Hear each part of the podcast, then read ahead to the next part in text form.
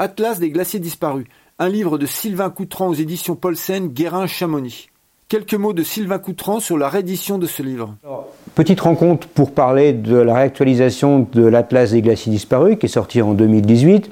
C'est euh, à l'initiative de Christophe Rella qui dirigeait les éditions Paulsen, Guérin à Chamonix il y a une dizaine d'années. Je lui avais présenté euh, une possibilité de faire un ouvrage sur les glaciers, leur évolution. Et il l'a accueilli favorablement. Ensuite, Charlie Buffet a repris euh, le, flambeau. Et puis, l'Atlas des glaciers disparus est né en 2018. Et ensuite, eh bien, comme il n'y en avait plus du tout depuis un an, hein, depuis l'été dernier, eh bien, je l'ai réactualisé. Euh, on a retravaillé les textes avec Charlie. Il y a encore juste intro dans laquelle je parle de, du réchauffement actuel. Et Jean Jouzel a eu la gentillesse de me refaire une préface qui est vraiment euh, il s'appuie sur les dernières données du GIEC, il s'appuie sur le dernier rapport du GIEC pour montrer euh, euh, dans, quel, dans quel milieu climatique on est en train de s'engouffrer aujourd'hui. Combien de temps ça va durer? Ça, c'est la grande question. On n'a pas la réponse pour l'instant.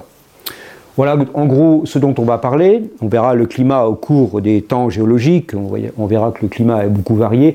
On va surtout, enfin un petit peu pour mettre les choses au point, parler de la couverture glaciaire de la Terre aujourd'hui.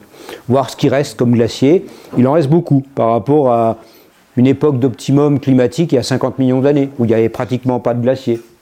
Et puis, euh, qu'est-ce qu'un glacier? On va, faire, on va passer très vite là-dessus, hein, sur qu'est-ce qu'un glacier, on ne va pas être trop technique. On parlera des grandes glaciations et ensuite après les glaciations qui ont, qui ont vraiment façonné le paysage des Alpes. Hein. Euh, nous sommes dans l'héritage en fait de plusieurs, une trentaine de glaciations qui ont aménagé et creusé les vallées. Et ensuite on parlera bah, du, gros problème de, de, recul des glaciers aujourd'hui, recul qui a véritablement commencé en 1850. Ça c'était entièrement naturel.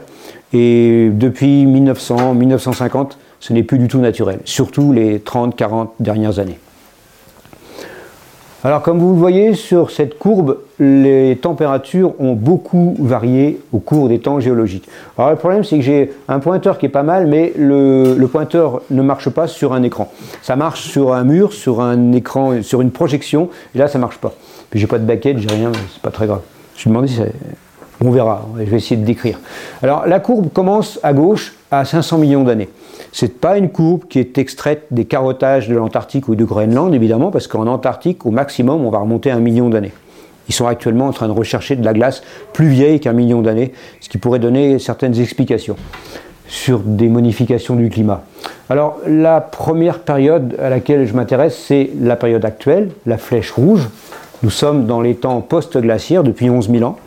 Et puis on s'aperçoit qu'il y a 55-60 millions d'années, on a une période très chaude. Mais avant, j'allais oublier, avant, je voulais parler de quelqu'un qui est décédé, un, bonjour, un, grand scientifique, Claude Lorius, qui était en fait euh, l'inventeur du thermomètre isotopique. Autrement dit, avec l'analyse des carottes de glace et la composition euh, isotopique de la glace parce qu'on a plusieurs isotopes de l'oxygène, au 16, au 18, donc je vous passe les détails, on pourra y revenir s'il y a des questions, mais surtout l'analyse des bulles d'air contenues dans la glace. Eh bien, on peut reconstituer les paléotempératures Aujourd'hui, on arrive à reconstituer jusqu'à un million d'années, grosso modo. Et cette histoire, elle a vu le jour euh, à la base du mont d'Urbine en Antarctique. Il était, euh, ils avaient cherché un chercheur qui serait euh, OK pour passer six mois à Dumont d'Urville, avec d'autres chercheurs euh, étrangers, russes certains, d'autres suisses, Willy Danskar entre autres. Et un soir, alors Lorius avait apporté une caisse avec plein de whisky, parce qu'il aimait bien le whisky, bon, et, et ça l'a pas empêché de devenir très vieux. Et il mettait de la glace dans son whisky. Ce jour-là, pas de glace, rien. Bon, alors euh, il va derrière les baraquements et il sait qu'il y avait des bouts de carottes qui avaient été balancés, des carottes en, trous, il les casse avec un marteau et il rapporte des glaçons, ils les mettent tous dans leur verre. Et alors la grande surprise, c'est qu'ils ont vu des, plein de petites bulles d'air qui sortaient. Et ils se sont tous dit, mais c'est de l'air qui vient de glace formée. Là, ils étaient dans une carotte qui avait 200 000 ans, grosso modo. Donc on a de la glace d'il y a 200 000 ans si on analysait les bulles d'air. Et c'est comme ça que euh, la stratigraphie isotopique de l'Antarctique et ensuite du Groenland est arrivée, a été mise en place. C'est grâce à, l'apéro, tout simplement. Comme quoi, pour euh, avancer dans la science, il ben, ne faut pas hésiter à, boire des, bonnes choses, hein, du bon whisky. Euh, voilà, la période la plus froide, alors évidemment, elle n'est pas révélée par les carottages de l'Antarctique. Tout, ce que vous avez comme cette courbe, elle est révélée par euh, le prélèvement, le carottage des sédiments océaniques. On a des micro-organismes, les, les foraminifères une fois morts, ils s'accumulent et ça fait des petits coquillages calcaires, euh, des coquilles carbonatées qui vont s'accumuler pendant des millions d'années. Là, on va remonter jusqu'à pour le climat, on peut remonter jusqu'à 120 millions d'années. Au-delà, c'est beaucoup plus difficile euh, parce qu'il y a beaucoup de plancher océanique qui a disparu par subduction et c'est très très compliqué. Par contre, là, ce que vous voyez dans le rectangle rouge, c'est l'optimum climatique euh, éocène, 50-55 millions d'années. Les températures moyennes de la Terre à l'époque étaient à peu près 12 voire 14 degrés supérieures aux températures actuelles. Donc a priori, pas de glacier sur la Terre à cette époque-là. À moins, il y en a peut-être eu dans les grandes chaînes de montagnes, parce qu'il y avait des chaînes de montagnes à ce moment-là. Et on sait aussi que la composition de l'atmosphère en termes de CO2 était 3 euh, à 4 fois supérieure à la composition de l'atmosphère actuelle en gaz à effet de serre. Ça, ça vient principalement non pas de l'industrie humaine, ni de l'industrie des grands reptiles qui disparaissaient, mais ça vient des dorsales océaniques qui étaient très actives. Ouverture d'océan, actuellement c'est l'Atlantique qui s'ouvre, mais à l'époque les dorsales océaniques étaient beaucoup plus actives qu'aujourd'hui. Bon, c'était d'autres dorsales que celles actuelles. Euh, il y a des géologues ici, si je dis une bêtise, vous me, reprenez. Alors, euh, le petit rectangle bleu représente une époque charnière en fait pour le climat de la Terre, c'est la formation de l'Inland 6, la calotte glaciaire de l'Antarctique. 35, 34, 35 millions d'années, les continents euh, dérivent et l'Antarctique se retrouve isolé au milieu de l'océan austral, comme on va le voir après. Et puis plus tard, les premiers glaciers se forment au Groenland vers 4 millions d'années, ça c'est l'autre pavé bleu, 4-5 millions d'années. Et puis les glaciers des Alpes se forment par la même occasion, le climat de l'Europe se refroidit, et ce qui est entouré en bleu à, cet endroit-là, c'est depuis 2 millions d'années, 2,6 exactement, les glaciations du Quaternaire avec une grande dégradation climatique que la Terre n'avait pas connue depuis des, millions, des millions d'années, depuis les glaciations euh, permo-carbonifères qu'on va voir à gauche de la courbe, on n'avait pas eu des épisodes aussi froids. Euh, on a une succession d'une trentaine de glaciations. La dernière, bah, c'est la dernière courbe que vous avez tout en bas. Et puis ensuite, on arrive dans les temps post-glaciaires depuis 11 000 et quelques années. Les temps post-glaciaires avec un climat qui a été sensiblement le, même qu'aujourd'hui avec des petites variations. Mais on, y reviendra pour l'actuel. 34, 35 millions d'années, la dérive des continents euh, s'éloignent, font que l'Afrique, l'Amérique et l'Australie s'éloignent de l'Antarctique et ça permet la mise en place euh, d'un courant marin grâce à l'ouverture du passage de Drake. Passage de Drake, c'est entre la péninsule antarctique et l'Amérique du Sud. Et à cet endroit-là, on a un courant marin qui continue toujours à, parcourir l'océan euh, austral depuis cette époque et qui refroidit considérablement cette région depuis 35 millions d'années. Et c'est là que les premiers glaciers sont formés et que les premières calottes glaciaires qui ont fusionné après euh, ont pu s'installer sur l'Antarctique. Donc basculement du climat, 35 millions d'années, et un autre basculement du climat se produit en Atlantique et dans les Alpes et le Groenland, c'est la, fermeture de l'ISP de Panama, euh, parce qu'avant 6 millions d'années, 5-6 millions d'années, personne n'est vraiment sûr de la période, on a un courant euh, chaud, comme vous voyez, le Central American Seaway, appelé comme ça, et ce courant chaud alimentait l'Afrique, l'Europe et surtout baignait euh, l'Europe avec un océan chaud, Atlantique chaud. Euh, la fermeture de l'Espona Panama, bah, c'est la formation de la cordillère des Andes qui se, qui se prolonge vers le nord. Et à ce moment-là, bah, la circulation océanique que l'on connaît aujourd'hui, elle date de cette période. Elle s'est mise en place il y a 5 millions d'années à peu près. Et là, les premiers glaciers sont apparus au Groenland et dans les Alpes bah, en même temps. Là, on peut dire que l'érosion des Alpes euh, commence il y a à peu près 5 millions d'années avec l'arrivée des premiers glaciers. Même si on a eu avant, il y en a peut-être eu en haute altitude. Alors là, après, on a un climat très sensiblement le même qu'aujourd'hui. Alors, deux images pour vous montrer l'évolution du paysage des Alpes. La région de Lucerne et du lac des Quatre Cantons, il y a 20 millions d'années. À l'époque, les Alpes sont en pleine surrection, surrection qui est certainement plus rapide qu'aujourd'hui, et semble-t-il, les Alpes étaient plus élevées. D'après ce que me disait Michel Martaler, un géologue suisse qui a beaucoup travaillé sur la nappe de la dent blanche d'ailleurs, et il a écrit un livre qui est vraiment passionnant. Un livre, c'est bien de l'avoir chez soi et de le regarder de temps en temps, c'est Le Cervin est-il africain? Très très bien illustré, vraiment des, très didactique ce bouquin. Alors là, c'est la nappe de la dent blanche qui recouvre tout, hein, l'austro-alpin. Bien, les Alpes sont plus hautes, font au moins 5000 mètres, peut-être même 6000 mètres à ce moment-là. On a une érosion très active et c'est comme ça que dans la molasse, la molasse, ce sont toutes ces roches détritiques, des sables, des graviers transformés en grès qu'on va retrouver sur le plateau suisse, sur, sur l'avant-pays alpin, jusque dans la région de Rumilly. On a beaucoup de molasse, une roche très tendre, très friable, parfois très dure. Et la molasse contient des fossiles qui permettent de reconstituer la végétation de cette période. C'est le climat de la Floride à ce moment-là. Donc on n'a pas de galets d'origine glaciaire qui pourraient nous, nous donner une preuve de la présence de glaciers à cette époque-là dans les Alpes. Le contraste avec les Alpes aujourd'hui, et il y a 20 000 ans, on est pendant les glaciations. 20 000 ans, c'est le plateau suisse, la région de Lucerne, pareil. Euh, l'image d'avant, on avait des montagnes toutes fantaisistes. fantaisistes. On ne peut pas reconstituer les montagnes depuis 20 millions d'années. Les montagnes, euh, l'érosion en a décapé 20 km de, hauteur de roche à peu près. Bon, les Alpes ne faisaient pas 20 km, elles se soulevaient, et l'érosion enlevait en même temps. Là, il y a 20 000 ans, on a des montagnes qui sont les mêmes qu'aujourd'hui, grosso modo, et c'est comme ça que sur les flancs du Rigi, du Rigi, c'est près de Lucerne, on a d'énormes moraines magnifiques euh, dans la végétation euh, que l'on reconnaît très bien au nord du Rigi, et, ça nous donne l'altitude du glacier qui venait du massif du Gothard, le, glacier de la Reuss, la vallée de la Reuss, que l'on connaît tous si on va par là-bas.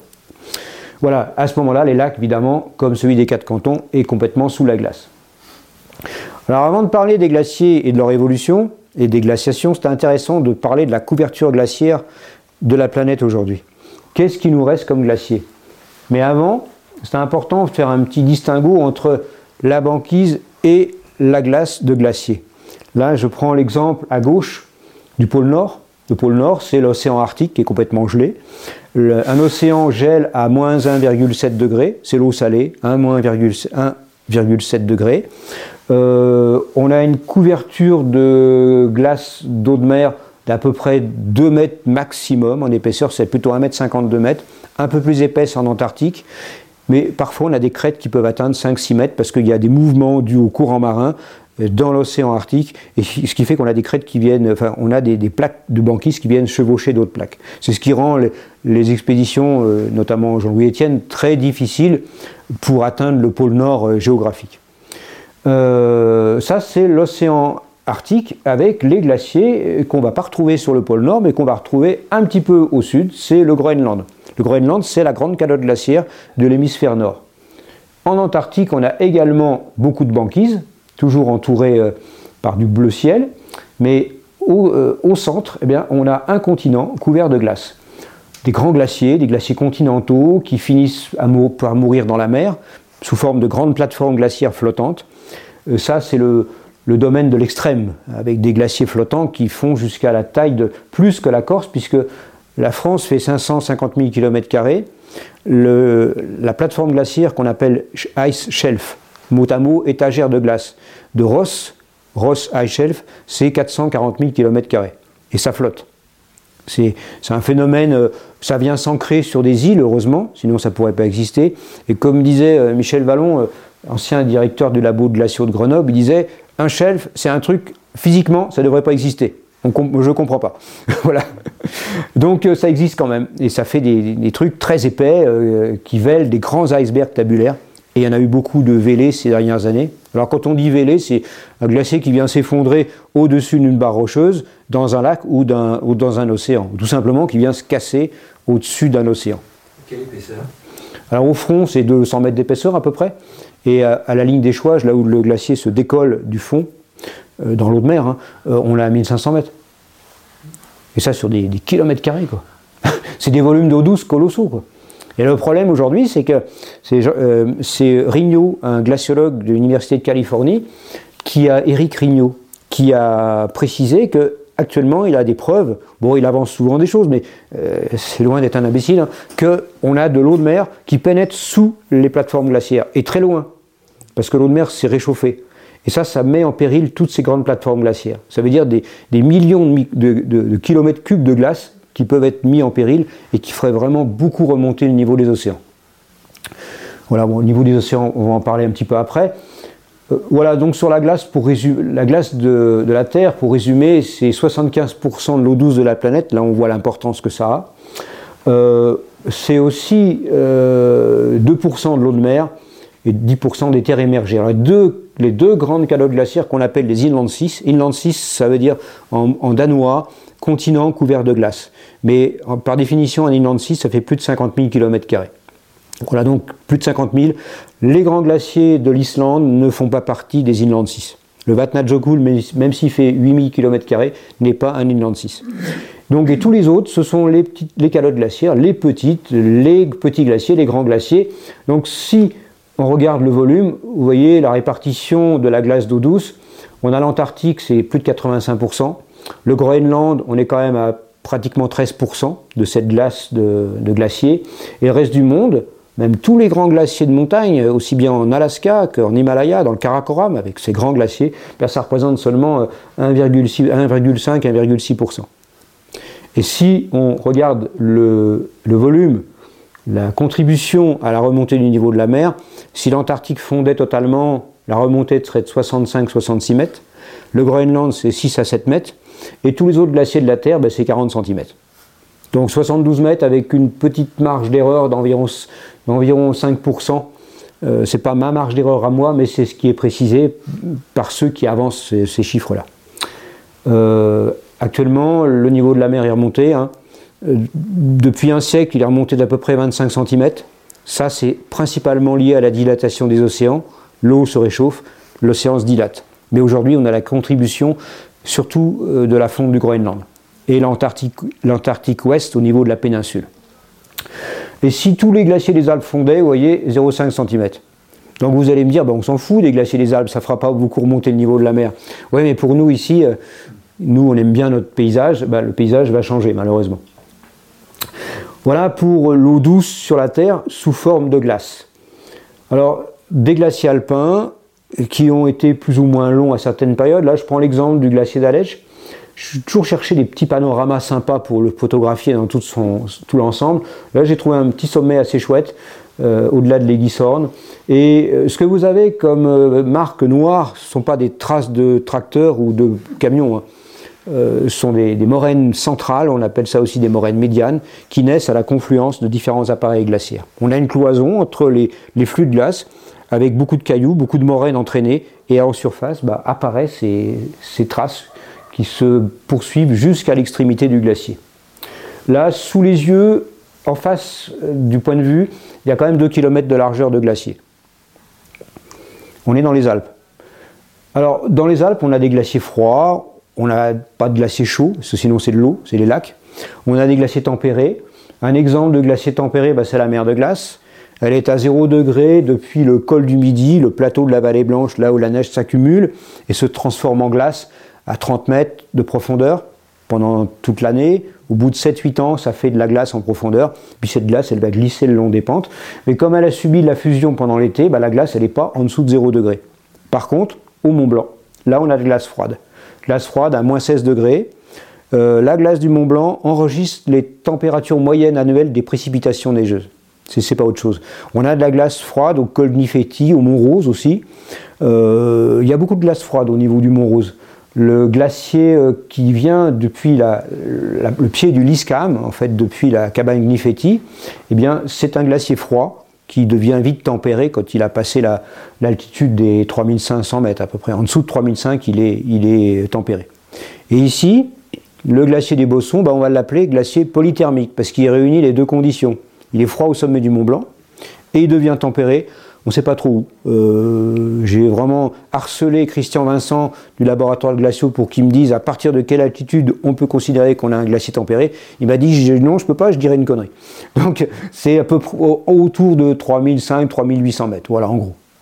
Pour le dôme du goûter, on le sait mieux parce que le dôme du goûter, la glace est mesurée chaque année.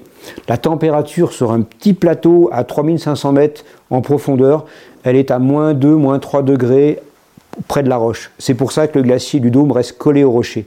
Alors ils le mesurent parce qu'on a des gros écroulements et si on a des, glissements importants du glacier, si le glacier devient tempéré avec de l'eau de fusion à la base, eh bien on a d'énormes écroulements de glace qui vont se produire, qui vont entraîner euh, de la glace et de la neige sur le glacier de Tacona et qui vont complètement remplir le, grand bassin de réception qui a été construit en 2000-2001.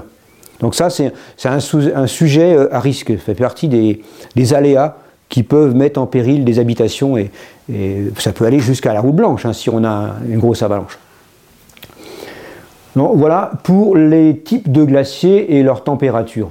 Alors, quelques images de front glaciaire, voilà le glacier du Rhône qui arrive dans un lac depuis pas mal d'années. Ça fait euh, depuis 2010 à peu près que le lac, depuis 2008 même, que le lac s'est formé. Euh, il s'est étendu, c'est vraiment largement agrandi. Et, malheureusement, alors esthétiquement, c'est pas laid, sauf à droite de l'image, ces bâches qui sont posées par les exploitants de la grotte pour essayer de limiter l'ablation de la surface du glacier et que la grotte puisse se recreuser euh, en permanence chaque année. Donc euh, le lac a fait reculer beaucoup plus vite le glacier, parce qu'un glacier qui baigne dans l'eau, l'eau reste toujours au-dessus de 0 degré, même pendant les, périodes d'hiver, à part la glace de surface, eh bien ça accélère la fonte du glacier. Le front du glacier d'Aletsch, ce n'est pas du tout la même configuration. Là, le front est dans une gorge. À gauche de l'image, on voit bien le niveau du glacier, ce niveau de la moraine en 1855. On a perdu 300 à 400 mètres d'épaisseur dans ce secteur. On y reviendra. Alors le réchauffement climatique, il a un impact sur la haute montagne. Ça, c'est sûr, on le voit avec les étés, les écroulements rocheux surtout. Je ne vais pas en parler des écroulements rocheux parce que je peux pas tout, on ne peut pas tout euh, illustrer. Mais le dégel de la haute montagne, la dégradation du sol gelé fait partie des, risques que le climat, que le changement climatique induit actuellement. Et il y a un impact énorme sur la position de la ligne de névé. Autrement dit, l'altitude des neiges éternelles. On va le voir sur un schéma. La notion de ligne de névé, c'est très important. Euh, on va reconstituer la ligne de névé sur un petit appareil glaciaire. On prend l'exemple du glacier de l'Oberach dans les Alpes bernoises. Tu t'en souviens, on est redescendu par là. C'était long. Et ce petit glacier, bah, il n'est est pas très long. Hein. Euh, en arrière-plan, vous avez le Finsterhorn, un, des grands sommets des Alpes bernoises le l'Oberard Jor, le petit col que vous avez carrément au milieu de la partie sommitale du glacier. Et là, j'ai tracé la ligne de névé qui correspond à la limite entre les neiges persistantes et euh, la partie du glacier qui est soumise à l'ablation pendant l'été. Au-dessus, on est en accumulation, en aval, en ablation. Ça, c'est une année moyenne. Euh, l'année dernière, en 2022, la zone d'ablation est quasiment remontée jusqu'au col, à 3500 mètres. Et c'est pour ça que plus les années passent, plus on a des étés chauds. Bon, l'été 2021 n'a pas été extrêmement chaud, mais euh, la ligne de Névé était à peu près une altitude correcte. Maintenant, elle est remontée énormément. Et si tous les ans, la ligne de Névé est un peu plus haute, eh bien, on a toute une grande partie du glacier qui est découverte de neige. La glace est soumise à l'ablation et le glacier la glace ne se régénère pas. On n'a pas de nouvelle glace qui arrive et le glacier ne fait que reculer. Dans la partie aval, le glacier perd du terrain. Il remonte pas la pente. Hein. On dit reculer, c'est pas une bonne expression, mais il perd du volume. Donc s'il perd du volume, il perd de l'épaisseur et de la longueur. Donc ça, c'est une notion très importante. Alors, pour, l'exemple, ici dans le massif du Mont Blanc, on va prendre l'exemple de la mer de glace. L'altitude de la ligne de névé est à 3100 mètres. Elle était à 2900 mètres il y a 35 ans avant les années 90. Et dans les années 1850, pendant le petit âge glaciaire, elle était encore 200 mètres plus basse. Donc vous voyez pourquoi le glacier, comme le glacier des Bossons, arrivait pratiquement à l'emplacement de la route blanche en 1850 ou en 1820 surtout, et la mer de glace formait le glacier des Bois jusqu'au village des Bois. Donc l'explication, c'est la position de la limite des neiges éternelles. Alors sous un glacier, c'était intéressant de montrer trois photos. La photo du bas, c'est sur la marge du glacier d'Aletsch. On s'était un peu introduit dans une cavité où la glace était très belle, très pure, très propre. Elle était, pas, elle était propre et très éclairée parce qu'on n'avait pas énormément d'épaisseur au-dessus de nous. Mais ce qui est surtout important, regardez les deux images du haut. À droite, on a beaucoup de sédiments qui sont collés à la roche, collés à la roche et surtout à la glace. C'est surtout ça que je voulais dire. Et ces sédiments, dans cette cavité de décollement, on peut les voir. Après, les sédiments vont retoucher à nouveau la roche et c'est ça qui va provoquer l'érosion. Euh, ce sont le, sable, les graviers, les sédiments plus ou moins fins, inclus dans la glace basale, qui provoquent l'érosion glaciaire. L'érosion glaciaire, elle n'existerait pas si on avait de la glace pure, comme en dessous par exemple, comme la photo du dessous. Mais tous les glaciers présentent une, surface avec beaucoup de sable, beaucoup de gravier à la base, entraîné par l'écoulement du glacier, et c'est ça qui provoque l'érosion, la fameuse érosion glaciaire. Et toutes les grandes vallées alpines ont été érodées pendant chaque glaciation par euh, des glaciers chargés en sédiments. Et c'est comme ça qu'on va en venir aux glaciations du quaternaire qui ont impacté beaucoup notre paysage. Le paysage qu'on a aujourd'hui, comme disait Michel Martaler, euh, c'est d'abord la tectonique, les plaques qui ont bougé, les montagnes se sont surélevées, on a eu des chevauchements énormes, on a eu des, écroulements gigantesques, les, chaînes de montagnes évoluent en permanence, et ensuite les glaciers sont arrivés il y a 2,5 millions et demi d'années, ça a aménagé le paysage, et ensuite les hommes sont là pour, euh, en vivre, pour l'occuper, et peut-être euh, pour détruire aussi. Ça c'est la grande question que je me pose. Bref, c'est un autre problème.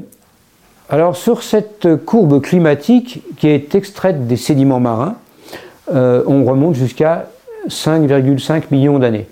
Mais on s'aperçoit que, vous voyez la moyenne actuelle, c'est le pointillé noir. Euh, les grandes glaciations, on va les trouver, la flèche euh, jaune et rouge, c'est le temps présent, on est là aujourd'hui.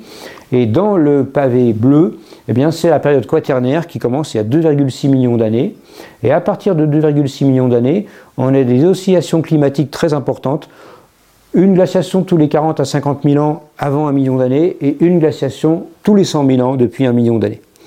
On ne sait pas exactement pourquoi et personne ne le sait, même ceux qui, travaillent réellement sur le climat. Et c'est d'ailleurs pour ça que les, les chercheurs en Antarctique cherchent de la glace plus vieille qu'un million d'années. Ça pourrait peut-être donner des infos sur l'explication pour laquelle le cycle est passé de 50 000 ans à 100 000 ans.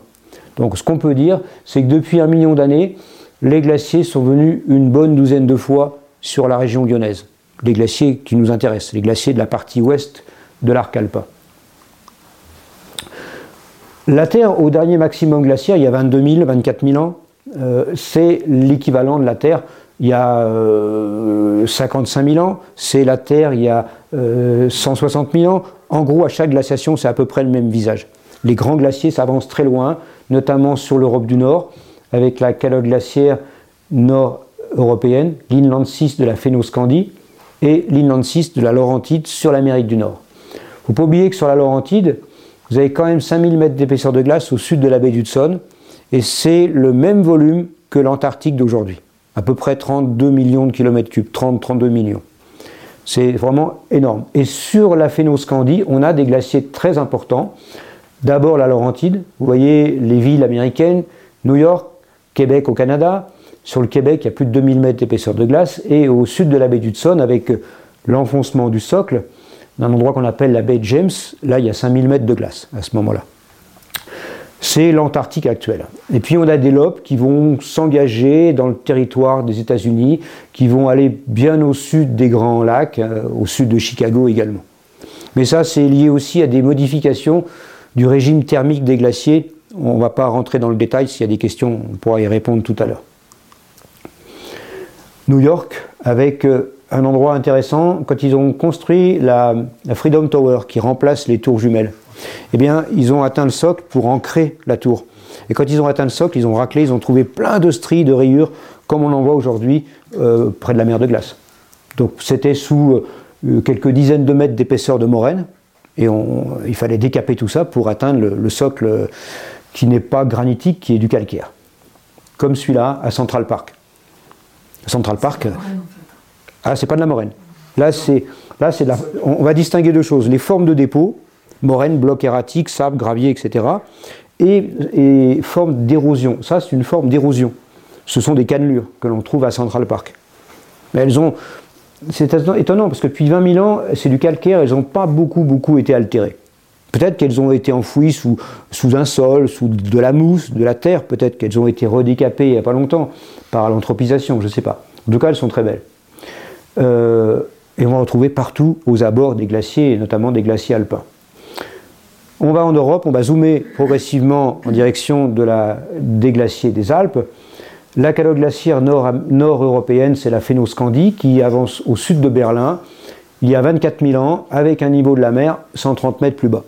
130 mètres plus bas, pourquoi? Ben, Tout simplement parce qu'on a un énorme stockage de glace, de neige et de glace qui s'est formé sur les grandes calottes glaciaires.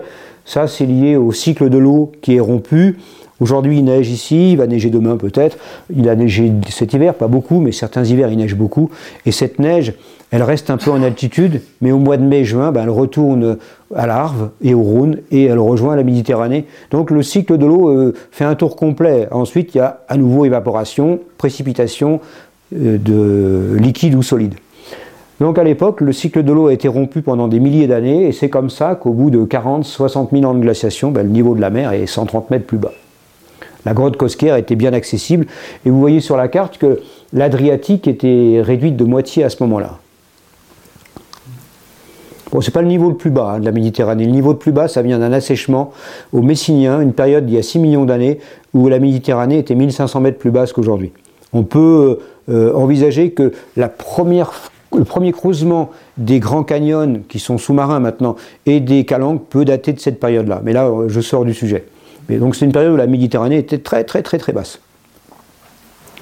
Alors pour reconstituer les glaciers en aval et en amont, on va se baser sur des formes d'érosion on en a vu une à Central Park, et des formes de dépôt. Alors, les formes d'érosion, bah, on va prendre l'exemple de celle-ci. Glacier de l'Ar, glacier glacier, de glacier inférieur de l'Ar, avec le lac du Grimsel dans le lointain, et j'ai retracé le niveau de la glace.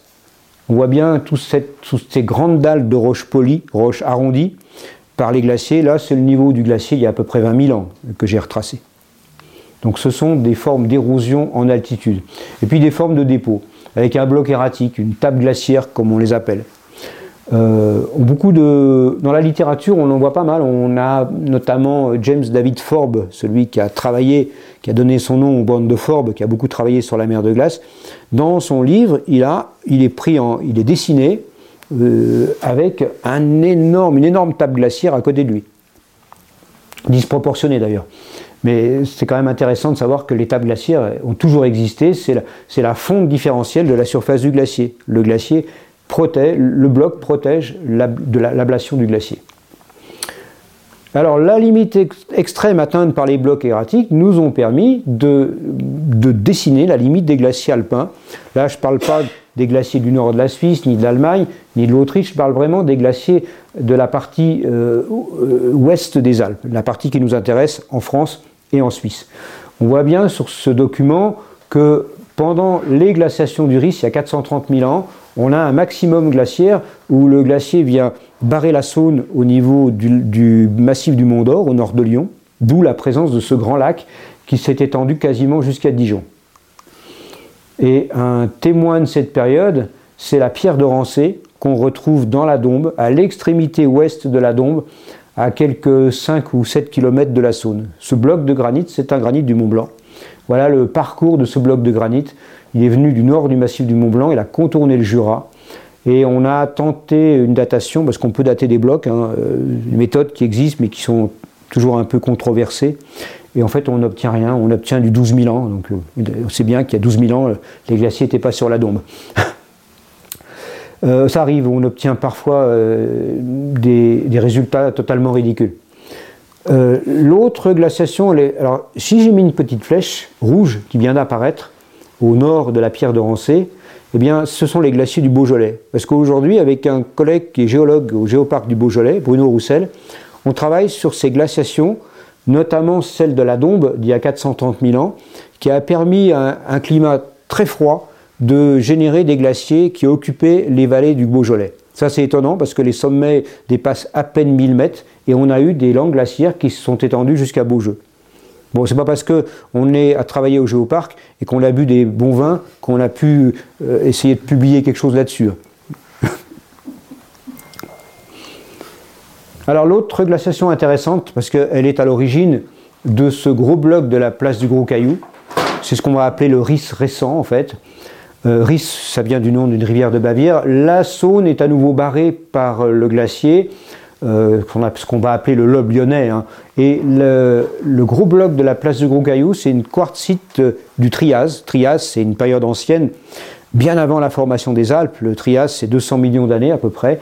Et on a des blocs de grès qui ont été plus ou moins mm, réchauffés, compressés, on, dit, on appelle ça métamorphisés, qu'on va retrouver en Vanoise.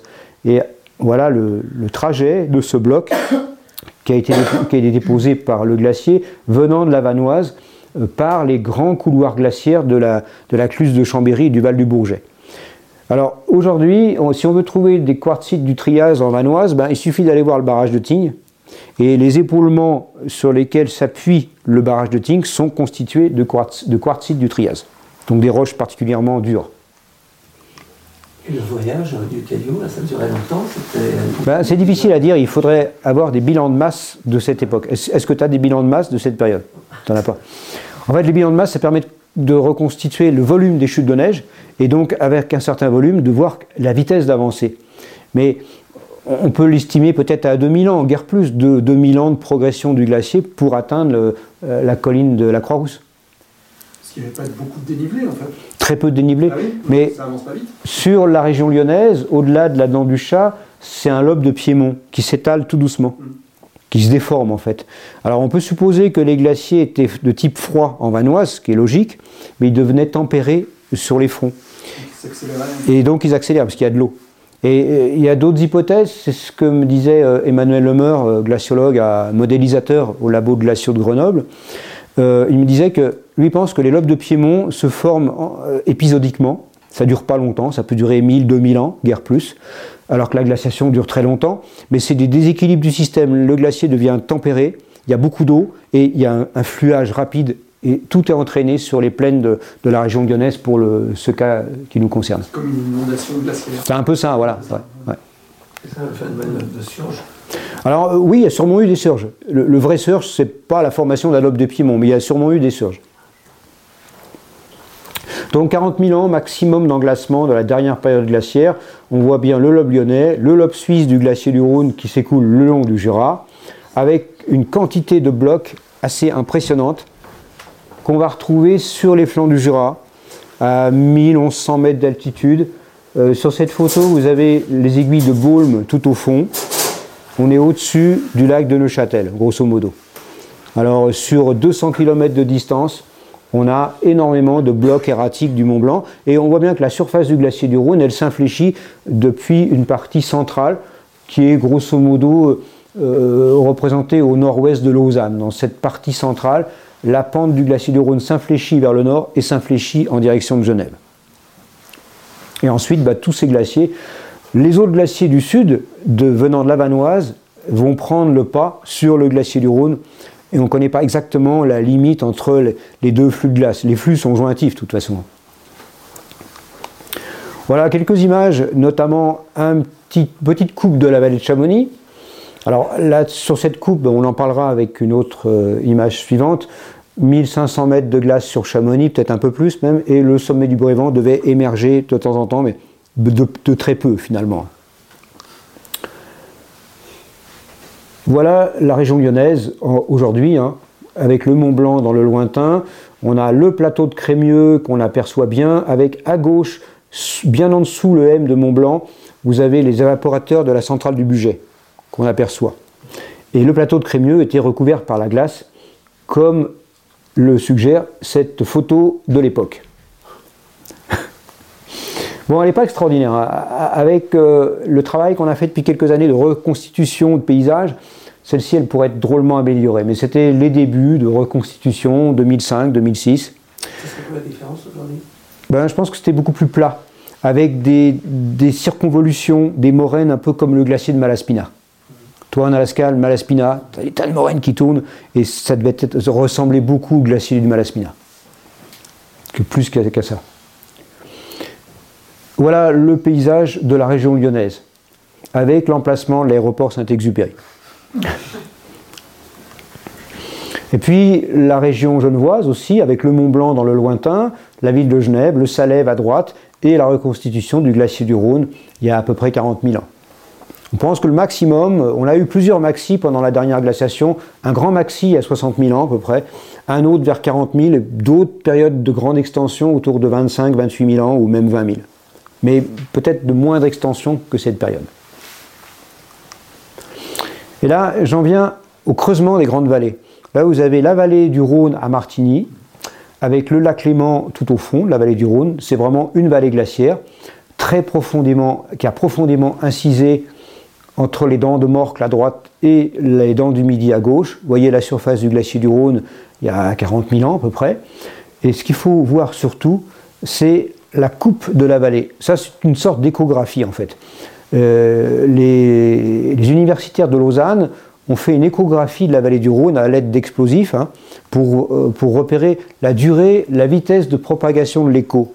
Et la vitesse de propagation peut montrer à quel niveau en profondeur se situe le substratum rocheux. Alors si on regarde cette échographie, eh bien, on s'aperçoit que le substratum rocheux est à moins 600 mètres sous le niveau de la mer. Donc on est à 1000 mètres sous Martigny. Sous Martigny, il y a 1000 mètres d'alluvion du Rhône. Le glacier du Rhône, il y a 40 000 ans, on voit la flèche, le, tracé bleu, reposait 1000 mètres sous la ville de Martigny. Ce qui faisait à ce moment-là une tranche de glace d'à peu près 2400-2500 mètres euh, d'épaisseur.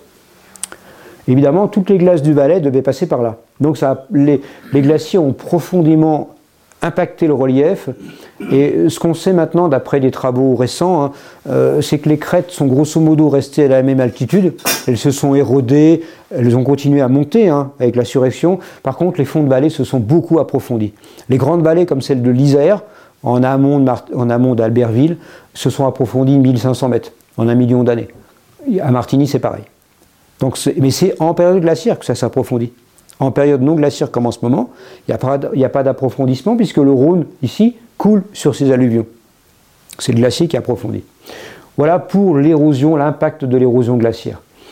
Je reprends la même photo avec toujours le Léman au fond pour vous montrer l'image reconstituée de la vallée du Rhône à Martigny à 40 000 ans. Ça, c'est une image qui est dans l'Atlas des glaciers disparus. Euh, vous voyez que ce n'est pas des bêtises qu'on le trouve dans un livre. C'est la preuve.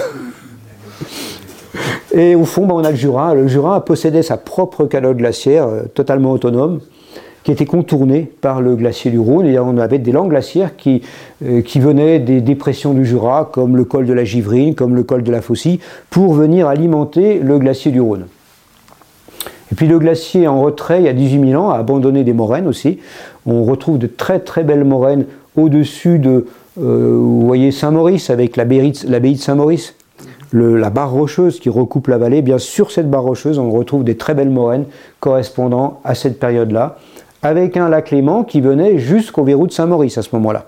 Parce que euh, la, sédimentation n'avait pas encore terminé de, remplir toute cette partie du Léman entre le Bouvray, l'actuel bout du lac, et Saint-Maurice. Et nous, maintenant, euh, nous sommes rentrés dans les temps post-glaciaires. Ça fait euh, 11 700 ans exactement, c'est publié, précis, qu'on est rentré dans les plans post-glaciaires avec des glaciers qui ont été parfois plus courts qu'aujourd'hui, parfois plus longs. Là, je prends euh, trois exemples de périodes récentes de, retrait de ces glaciers, des optimums climatiques. L'âge du bronze, 1000 ans, 1000, 1500 ans avant Jésus-Christ, la période romaine, il y a 2000 ans, grosso modo, et l'optimum climatique médiéval, c'est la période où les vikings vont s'installer au Groenland parce que les conditions sont très très favorables. Et qu'est-ce qui nous permet de raconter tout ça? Bah, C'est la présence des troncs d'arbres. On retrouve beaucoup de troncs d'arbres, notamment au glacier du Mont-Minet, dans le Val d'Airain. Fond du Val d'Airain, vous avez le glacier du Mont-Minet, le glacier de Ferpec, qui était jointif auparavant. On en parle dans le livre d'ailleurs de ces glaciers. Et on va retrouver des troncs d'Arol notamment, des gros troncs d'Arol qui, ont, qui qui comportent jusqu'à 300, 400 cernes, donc des arbres de 400 ans, hein, qui ont réussi à pousser pendant longtemps, alors que le glacier du Mont Minet avait disparu. À ce moment-là, il était très très en retrait, à, plus de 3000 mètres d'altitude certainement. Et les âges de ces troncs, eh bien, on obtient deux périodes bien distinctes. Une période il y a 5000 ans, entre 5000 et 5500, et une période entre 6008 et 7500 ans. Donc deux époques où les forêts avaient poussé à l'emplacement des arbres.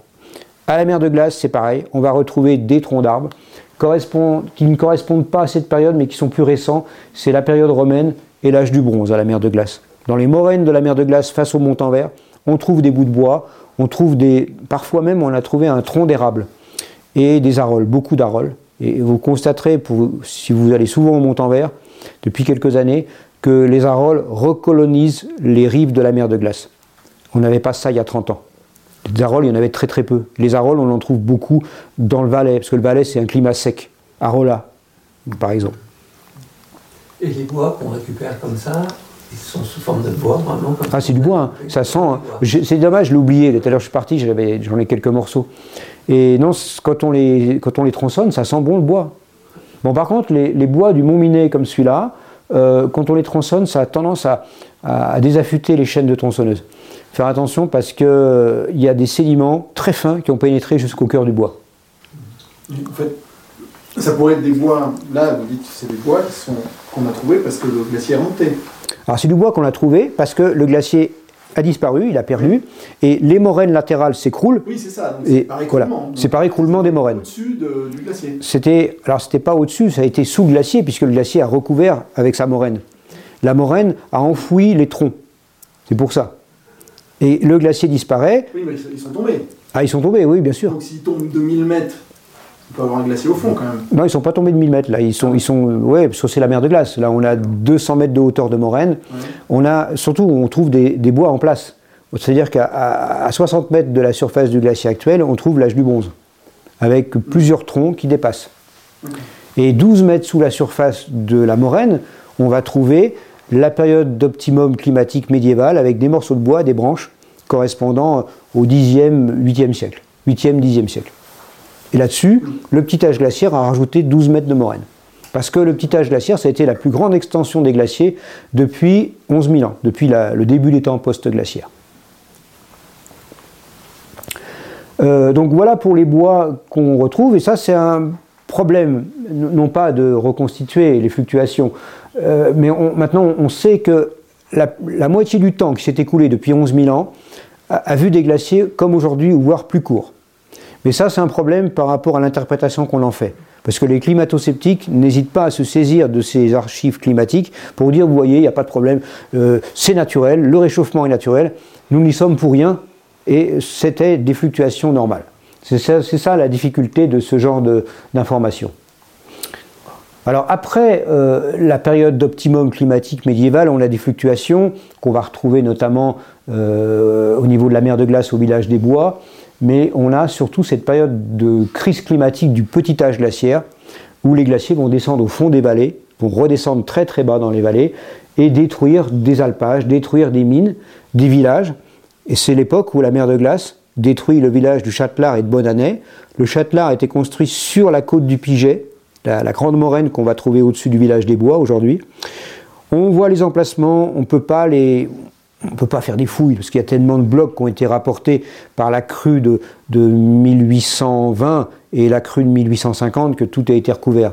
Mais on sait qu'au XVIIe siècle, on avait l'existence des villages de Bonanay, du Châtelard, ça s'est prouvé, on connaît le nombre de foyers et on sait par rapport au, au commissaire, au comte de la cour de Savoie, venu en 1610, qui ont constaté euh, les glaciers, que les glaciers avançaient et que les, villages étaient dans deux villages étaient dans un état de décrépitude très avancé. Donc on sait maintenant que la grande crue de 1600-1640 a, vu la mer de glace arriver jusqu'au village des Tines et a déposé un, petit cordon morénique, comme on appelle ça, juste en face la gare des. Vous avez la petite route qui monte en direction de la pierre, le gros bloc la pierre de Lisboli, un énorme bloc de granit. Et quand on quitte la route euh, qui mène à Argentière, tout de suite à droite, ben, vous traversez cette petite crête morénique, pas très haute, mais constituée de beaucoup de blocs de granit. C'est aussi la période au, XVIIIe siècle pardon, où les gens commencent à s'intéresser aux glaciers. on a une émergence de l'envie d'aller voir les glaciers, les glacières comme on les appelait, parce que le mot glacier n'existait pas. On avait déjà des visiteurs qui avaient vu les glaciers, on avait euh, euh, des auteurs latins qui avaient décrit la, bouche béante d'où sort le Rhône en passant par le col de la Fourca, et ça, ça date de 400 après Jésus-Christ, hein, ou 3 ou 400. ces cols étaient fréquentés de très longue date. Mais les vrais inventeurs de la glaciologie, ou, du moins de l'intérêt euh, du tourisme pour les glaciers, c'est William Widam et Richard Pocock. Pocock à gauche, Widam à droite, avec cette pierre aux Anglais au Mont-en-Vert qui rappelle le souvenir de leur visite en 1741. Euh, bon, malheureusement, la pierre en ce moment, elle est sous des gravats, elle est protégée par une bâche. Bon, euh, il y a un chantier euh, gigantesque autour. C'est un autre débat, je ne vais pas rentrer dans le détail. Normalement, elle devrait être remise en état et réhabilitée en quelque sorte, une fois que le chantier de la nouvelle télécabine sera terminé. Alors, depuis 150 ans, on est obligé de faire une relation, de toute façon, c'est logique, qu'elle soit d'origine anthropique, l'augmentation des températures, ou qu'elle soit entièrement naturelle, il y a inévitablement une relation entre le volume de la glace et les températures. Voyez l'exemple du glacier d'Aletsch. Alors, dans la première édition de l'Atlas des glaciers disparus, qu'on avait publié en 2018, on avait deux photos. Là, j'en ai rajouté une troisième. 1855, le glacier est en pleine crue. Euh, son maximum sera atteint en 1856, puisque dans le petit rond, le rond blanc que vous avez, à gauche de l'image, euh, ce sont deux chalets d'alpage qui ont été détruits par l'avancée du glacier en 1856 ou 57. En fait, comme le front du glacier n'est pas visible de la vallée du Rhône, visible de nulle part ni d'aucun village, on ne sait pas de quelle année date le maximum de ce glacier. Le glacier du, Gorner, c'est au-dessus de Zermatt, c'est 1858. À l'Etch, sont 56, 57. Donc voilà le glacier. Et à l'époque, il faisait 3 km 4 3 km 5 de plus qu'aujourd'hui. La mer de glace, on est à 2 km 5 de perte de longueur. Le glacier d'Aletsch en 2010, pris à peu près du même endroit, hein, et le glacier d'Aletsch en 2021. On voit que la langue glaciaire s'était énormément retirée. Euh, comme on avait un bombé rocheux, bah, le glacier contourne le bombé rocheux. En amont, on l'a vu sur les photos, le glacier reste encore très esthétique. Par contre, dès qu'on remonte le glacier, dès qu'on arrive vers le front, bah, c'est plus du tout le même paysage que le glacier offrait il il y a encore 50 ans. Euh, alors entre 2010 et 2021, ça fait 11 ans grosso modo, en 11-12 ans, le glacier a perdu 450 mètres de longueur. Et puis en altitude, évidemment, le climat fait évoluer les glaciers. On prend l'exemple d'une photo datant de 1897 euh, du glacier des Rognons, avec l'aiguille des Grands Montets bien blanche à l'époque, l'aiguille des Grands Montets où arrive le, téléphérique. Eh bien, voilà la photo que j'ai prise en 2019. On voit que l'aiguille des Grands Montets, c'est devenu un tas de cailloux, hein, malheureusement. La dégradation du permafrost, la euh, dégradation du sol gelé est à l'œuvre depuis, depuis 20 ans, 25 ans même. Et là, ça se déglace considérablement. Le glacier d'Argentière perd de l'épaisseur et le glacier des Rognons se réduit énormément et les paroisses des glaces. On prend l'exemple de la face nord du Portalet, alors ça c'est vraiment un exemple emblématique. Le Portalet c'est un petit sommet qui fait 3500 mètres. Ce sommet domine le glacier d'Orny, au nord du massif du Mont Blanc. Le glacier d'Orny donne sur le Val Ferret. Eh bien, vous voyez la face nord du Portalet en 2020. On a un tas de cailloux. C'est un, un champ de pierre dans lequel il vaut mieux pas s'engager parce que c'est des chutes de pierre permanentes pendant les journées chaudes de l'été. Et on voit bien la rive droite du glacier d'Orny est complètement recouverte de débris rocheux. Donc là, on a un changement environnemental énorme. Hein. Ça vient de, la dégradation du permafrost et ça vient aussi de, la remontée des neiges persistantes. Quatre images pour vous montrer l'évolution de la mer de glace entre 1860 et 2022. C'est assez affligeant. C'est une photo des photographes de Napoléon III, Napoléon III les frères Bisson. Non, ce n'est pas une photo de moi je, vous rassure. Le glacier est très très crevassé, très tourmenté à l'époque. Pourquoi? Parce que le glacier va vite. Les vitesses en 1890, à l'époque des premières mesures au Mont-en-Vert, c'est Joseph Vallot qui avait fait ces mesures, elles étaient de 110 mètres par an. Là, c'était certainement encore plus rapide en 1860. Aujourd'hui, face à la gare du Mont-en-Vert, les vitesses du glacier ne sont que 30 mètres par an à tout casser. Et en, aux bordures du glacier, c'est quasiment zéro. La glace est quasiment statique à, l'emplacement de la grotte. Donc 1860, ensuite on passe à 1910, à l'époque où les premiers trains sont arrivés. Les premiers trains, c'est 1908-1909. On voit que le glacier a déjà bien perdu un peu en épaisseur. Mais ce n'est pas encore flagrant. Le glacier reste blanc. C'est un glacier blanc, dynamique encore. Là, en 2004, bon, il y a plusieurs photos que j'ai zappées quand même. 2004, avec la télécabine, et on voit que le glacier s'est considérablement enfoncé dans sa vallée glaciaire.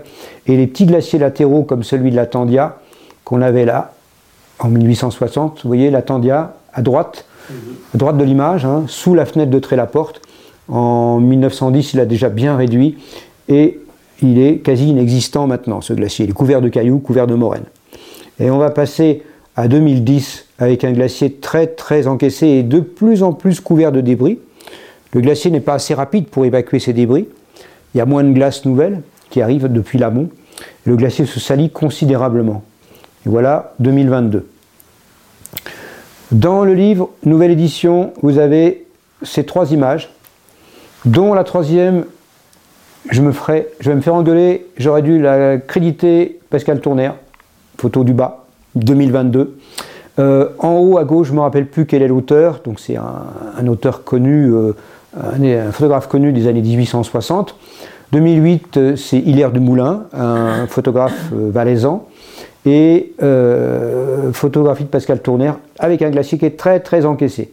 Malheureusement, on était en automne, et en automne, bah, la mer de glace, elle est beaucoup dans l'ombre, donc il a fallu que tu bidouilles pas mal, je pense, sous Photoshop pour essayer de retrouver un peu de l'éclairage.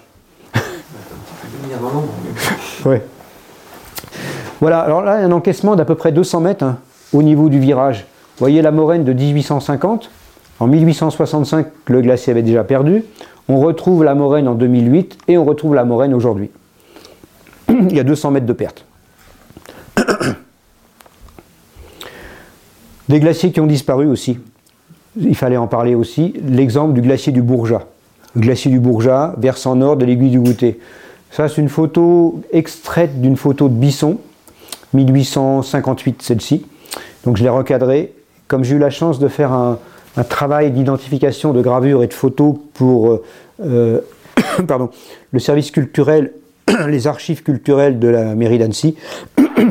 Ça m'a permis de refotographier des photos de Bisson. Parce qu'on ne les passe pas au scanner. Hein. Ces photos-là, c'est très fragile. Euh, donc on voit la différence. Hein. Un versant nord qui était totalement couvert de glaciers. On voit bien ce glacier avec des crevasses, avec des petits séracs même on peut dire. Et puis, non, on va pas regarder un film, on va juste parler de l'évolution des gaz à effet de serre et de l'évolution du climat aujourd'hui. Toutes les colonnes qui sont en, je ne sais pas la couleur, moi je ne suis pas professionnel de la couleur rose, marron. Hein. Je n'ai pas réussi à donner une couleur sous Photoshop ou sous Illustrator. J'ai vraiment pas réussi à trouver une, une, teinte qui pourrait représenter des périodes chaudes, donc des périodes interglaciaires. Là, sur cette euh, courbe climatique, on remonte jusqu'à 650 000 ans. Ça fait partie des courbes venant de l'Antarctique d'il y a quelques années. On a le méthane, CH4, on a le CO2 en rouge et les températures euh, en degrés Celsius, en noir en bas de la, courbe climatique. Et surtout, on va s'apercevoir de quelque chose, c'est que la courbe des gaz à effet de serre, notamment du CO2, peut parfaitement se superposer à celle des températures, à chaque période glaciaire et interglaciaire. Alors ce qui est important, c'est de retenir ça. Euh, c'est une unité de mesure qui est utilisée, le, ppm, une partie par million. Ça veut dire qu'une partie par million, c'est une molécule de dioxyde de carbone, donc le CO2, pour un million de molécules d'air. Donc en période glaciaire, on est à 180 ppm. En période interglaciaire, c'est assez régulier, comme on peut le constater, on remonte à 280, on gagne 100 ppm. Mais ce qui est très préoccupant, et ça on le constate depuis des années, en 2020, le seuil des 400 ppm a été atteint. 2000, non, 2022, 2021-2022, 420 ppm. Le seuil des 400 ppm a été atteint en 2012. Donc tout ça, c'est lié à l'activité humaine. Il n'y a aucun doute là-dessus maintenant. En 60 ans, plus 100 ppm dans l'atmosphère. Et l'avenir, ben, les perspectives calculées selon les différents scénarios du GIEC que je vais vous montrer, c'est une composition de l'atmosphère dont la teneur en CO2 sera comprise entre 600 et 1135 ppm. Alors 1135, c'est un chiffre d'après leur modèle qui, a été, euh, qui est sorti de leurs ordinateurs. On peut dire plus de 1000 ppm si on continue sur cette trajectoire. Alors pour remonter de telles quantités de dioxyde de carbone dans l'atmosphère, il bah, faut remonter à plus de 5 millions d'années, bien avant le quaternaire. Donc actuellement, les températures de la Terre ne sont pas en équilibre avec la quantité de gaz à effet de serre pour qu'elle soit en équilibre, il faudrait qu'elle grimpe encore de plusieurs degrés. Et c'est ce que les, scénarios euh, envisagés par le GIEC nous montrent bien. Alors, en termes de lutte contre le climat, contre le climat, contre le réchauffement climatique et contre les émissions de gaz à effet de serre. On n'a que sept pays à l'échelle de la planète qui ont réellement appliqué quelques accords, quelques-uns les accords de Paris. Et en Europe, c'est la Norvège, le Monténégro, la Macédoine, qui ont été un peu les, élèves les plus studieux. Euh, les deux rapports du GIEC, celui de 2018-2022, ont montré que rien n'a été euh, euh, fait depuis les accords de Paris, que les émissions de gaz à effet de serre sont sans arrêt en hausse et sont encore plus en hausse en ce moment puisque la crise Covid étant terminée, il y a eu un ralentissement, mais maintenant, vous entendez tous les discours partout, de par le monde, c'est la relance est là, la relance est là on crie Hurrah La relance, bah, ça veut dire beaucoup d'émissions de gaz à effet de serre. La France a, semble-t-il, voulu donner des leçons à beaucoup de pays, mais elle n'a pas donné des leçons parce qu'elle n'a pas tenu ses engagements de la COP 21. Et la COP 21, ça voulait dire un degré et demi de plus en température moyenne. C'est déjà beaucoup, hein, sachant qu'on a pris 1, presque 1,2 degré depuis 1850. 1,5 degré en plus 1,2 degré, c'est énorme pour l'environnement. Mais on n'est pas dans cette trajectoire, on est dans une trajectoire beaucoup plus négative par rapport à ça. On n'a plus de ministère de l'écologie en France, malheureusement, ça c'est une évidence. On a des politiciens qui essayent de. qui disent qu'ils vont faire quelque chose, ça c'est très classique. Et dans le rapport du GIEC 2022, bah, on a euh, vraiment une image qui est très très négative de l'état des écosystèmes et surtout de la quantité de gaz à effet de serre et de ce qui est généré actuellement. C'est assez cataclysmique si on lit ce, dernier rapport du GIEC. Alors, quelques petits schémas pour vous montrer un peu les différents scénarios, les projections du GIEC. Euh, ce que l'on appelle les RCP. Alors, RCP, c'est remplacé par autre chose maintenant, depuis le dernier rapport du GIEC. Mais on en est resté au RCP. C'est trajectoire représentative des concentrations. Traduction de ce que vous avez, euh, représentative concentration pathway.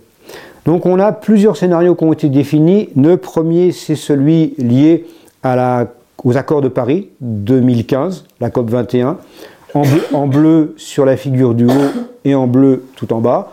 1,5 degré d'augmentation des températures d'ici 2100. On ne s'y tient absolument pas. C'est la tendance actuelle, plus 2 degrés, 2 degrés et demi, que l'on voit sur le, bloc euh, image du haut.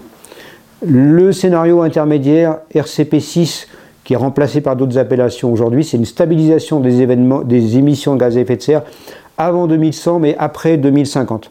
Après 2050, j'aurais pu le marquer. Euh, et puis le dernier scénario, bah, c'est si on ne fait rien. Et en fait, si on continue dans un modèle global de l'économie de la planète comme on le connaît aujourd'hui, eh ben ça va être le scénario, euh, RCP 8.5. On, on, va vers ce scénario, ce qui est cataclysmique. Si vous savez que dans les Alpes, les températures remontent plus vite, en Himalaya, en Cordillère des Andes, remontent plus vite que la moyenne de la Terre, dans les Alpes, c'est 2 degrés de plus depuis 1850 à peu près. À Chamonix, c'est un petit peu plus de 2 degrés d'ailleurs. Et en 2100, si rien n'est fait, on aura plus 4 à plus 8 degrés en moyenne dans les Alpes. Alors on imagine bien le, paysage des Alpes qui pourrait se transformer en paysage de l'Atlas marocain, avec les dunes de sable en moins et les chameaux en moins. Euh, voilà, le, scénario n'est pas très optimiste, il hein, ne faut pas l'oublier, mais on ne voit pas du tout quelle sera la solution. Alors euh, ça, je vais passer rapidement là-dessus. Dans les derniers rapports du GIEC, les scénarios, les RCP sont remplacés par les SSP, c'est trajectoires socio-économiques potentielles. C'est-à-dire qu'on inclut les objectifs économiques et le développement de certaines sociétés, notamment de grands pays comme l'Inde par exemple, qui se développe, qui sera bientôt plus peuplée que la Chine, qui est plus peuplée que la Chine, je crois, depuis peu. Donc euh, ça fait partie des, paramètres qui sont, qui sont euh, qui font paramètres qui vont gérer les différents scénarios futurs de l'augmentation des températures sur la Terre. Bon ça, ça je vous le passe rapidement, ça ne présente pas un gros intérêt. Les projections climatiques sont grosso, modo les mêmes que celles qu'on a vues, mais euh, sous des appellations différentes. Alors, la réduction des émissions de gaz à effet de serre, il est évident qu'elle est en totale contradiction avec la croissance économique. C'est malheureux, mais c'est comme ça. Ça veut dire qu'aujourd'hui, on est confronté à une croissance infinie qui se voudrait infinie. Les, les économistes sont toujours en train de chercher, c'est enseigné dans les écoles de commerce, de rechercher le, consommateur, de rechercher la demande de produits, la, la demande, comment on appelle ça Le besoin, en fait. On crée du besoin. Et malheureusement, bah, ça nous conduit à un gaspillage colossal. Il faut s'orienter vers une forme. Alors j'ai bien dit une forme de décroissance, parce que si je crie décroissance, je vais me faire euh, euh, battre à la sortie, ou il me faut un gilet pare-balles, ou en tout cas je vais me faire bastonner. Beaucoup ne veulent pas entendre parler de, de la décroissance, mais elle pourrait très bien se programmer cette décroissance à l'échelle de la planète. Autrement dit, on pourrait fabriquer des produits durables, faire des voitures qui durent 10 ans, faire des téléphones portables qui durent 10 ans. Ça, c'est possible, mais c'est une question de volonté. Il y a un autre problème, c'est la démographie. Il y a beaucoup de consommateurs, évidemment, mais ça, c'est extrêmement délicat. J'en parle, mais je ne prends pas position, parce que le sujet est sensible. D'un autre côté, vous ne pouvez pas dire à vos enfants, bon, ben, il faudra moins consommer que nous, et puis vous n'aurez pas d'enfants, parce qu'on est trop nombreux. C'est pas possible. Voilà, on, va, on lègue un héritage, pas seulement matériel, mais un héritage culturel. Alors les mécanismes du climat, pour euh, faire simple, on a d'abord la position des continents, c'est ce qu'on l'a vu. Quand on a des positions, des continents qui sont euh, placés surtout à l'équateur, comme c'était le cas il y a 60 millions d'années, ben, le climat a été particulièrement chaud. Quand les, continents bougent, on a des courants marins qui se mettent en place, d'autres qui s'arrêtent. Ben, ça, c'est l'exemple même des courants marins chauds qui venaient du Pacifique. Et puis l'activité volcanique. L'activité volcanique engendre parfois des grands refroidissements. Euh, L'éruption du Samala en 1257 en Indonésie, dont on retrouve les poussières en Antarctique, même au Groenland, eh bien, a permis la, la formation de, de- de- enfin, l'extension des glaciers pendant le petit âge glaciaire. Donc les- c'est peut-être un- une solution, un espoir, une solution au réchauffement climatique des grosses éruptions. Je ne parle pas de Yellowstone. hein. Yellowstone, c'est cataclysmique. hein. Euh, euh, euh, Toba aussi. Tob- Toba, c'est la dernière grande éruption d'un supervolcan il y a 75 000 ans. Actuellement, aux Philippines, Toba a une caldeira qui fait 300 km de, diamètre, en fait. Et c'est un supervolcan. Euh, le- L'espèce humaine a certainement failli disparaître à ce moment-là, d'après ceux qui font de la recherche là-dessus. Beaucoup de pluie acide, beaucoup, un bouleversement énorme de la, composition de l'atmosphère. Beaucoup de dioxyde de soufre. Dioxyde de soufre, il a un avantage, c'est qu'il détruit le CO2. Bon. Voilà, puis les cycles solaires aussi font partie des cycles euh, climatiques. Alors ça, je vous propose pas de le recopier, mais vous allez simplement sur Internet, sur votre portable, vous écrivez teneur en, dioxyde de carbone teneur en CO2 à ma date de naissance, Libération, journal Libération. Donc vous arrivez sur le site de Libé et vous mettez votre date de naissance quand vous avez saisi teneur en dioxyde de carbone et vous trouverez à votre date de naissance la, la, la- la- teneur. Euh, J'ai voulu faire pareil pour mon grand-père qui est mort maintenant, il était né en 1899, mais c'était pas possible parce que ça commence à 1900. Donc là, je sais pas s'il y a des gens qui sont nés avant 1900. Non. Non. Alors ça va.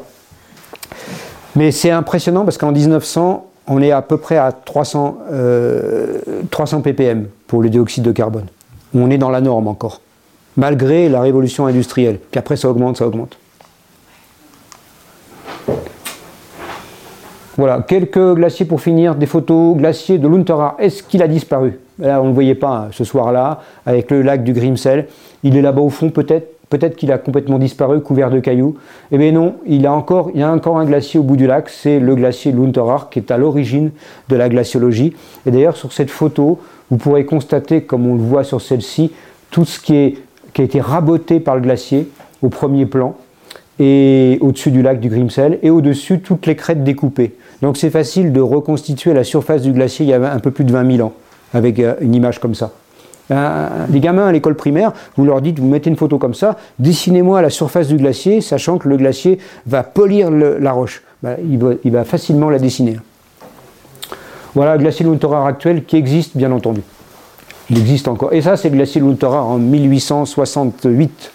Par- photo d'Adolphe Brun. On voit bien la différence. J'ai fini. Voilà, laisse, du temps, laisse du temps pour les Oui, oui, oui. Ah ouais, parce que si vous- sinon, il y a- Voilà, sinon, glacier blanc. Et D'abord, puis- Vous allez vous suicider à la fin. Oui, c'est ça. Non, Voilà, j'en viens à la conclusion. ouais.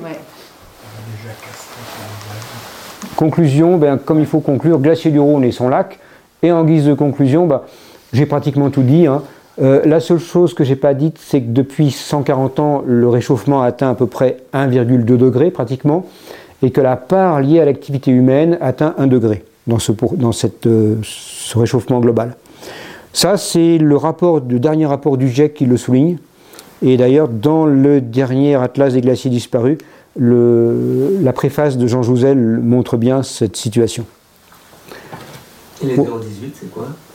Le 0 le 018, bah, c'est tout, tout- tout- tout le, alors, le 018, ça peut être euh, des émissions de gaz à effet de serre qui viennent de l'océan, des dorsales océaniques. Ça peut être le, les cycles solaires un petit peu, mais c'est du 15 ans, c'est du 10-15 ans, c'est pas énorme. Mais on a aussi euh, la disparition des forêts, ça c'est l'activité anthropique. Euh, c'est principalement la température des océans qui est indirectement liée à l'activité humaine, mais qui fait qu'on a un dégazage de CO2 qu'on pourrait jusqu'à un certain point considérer comme naturel.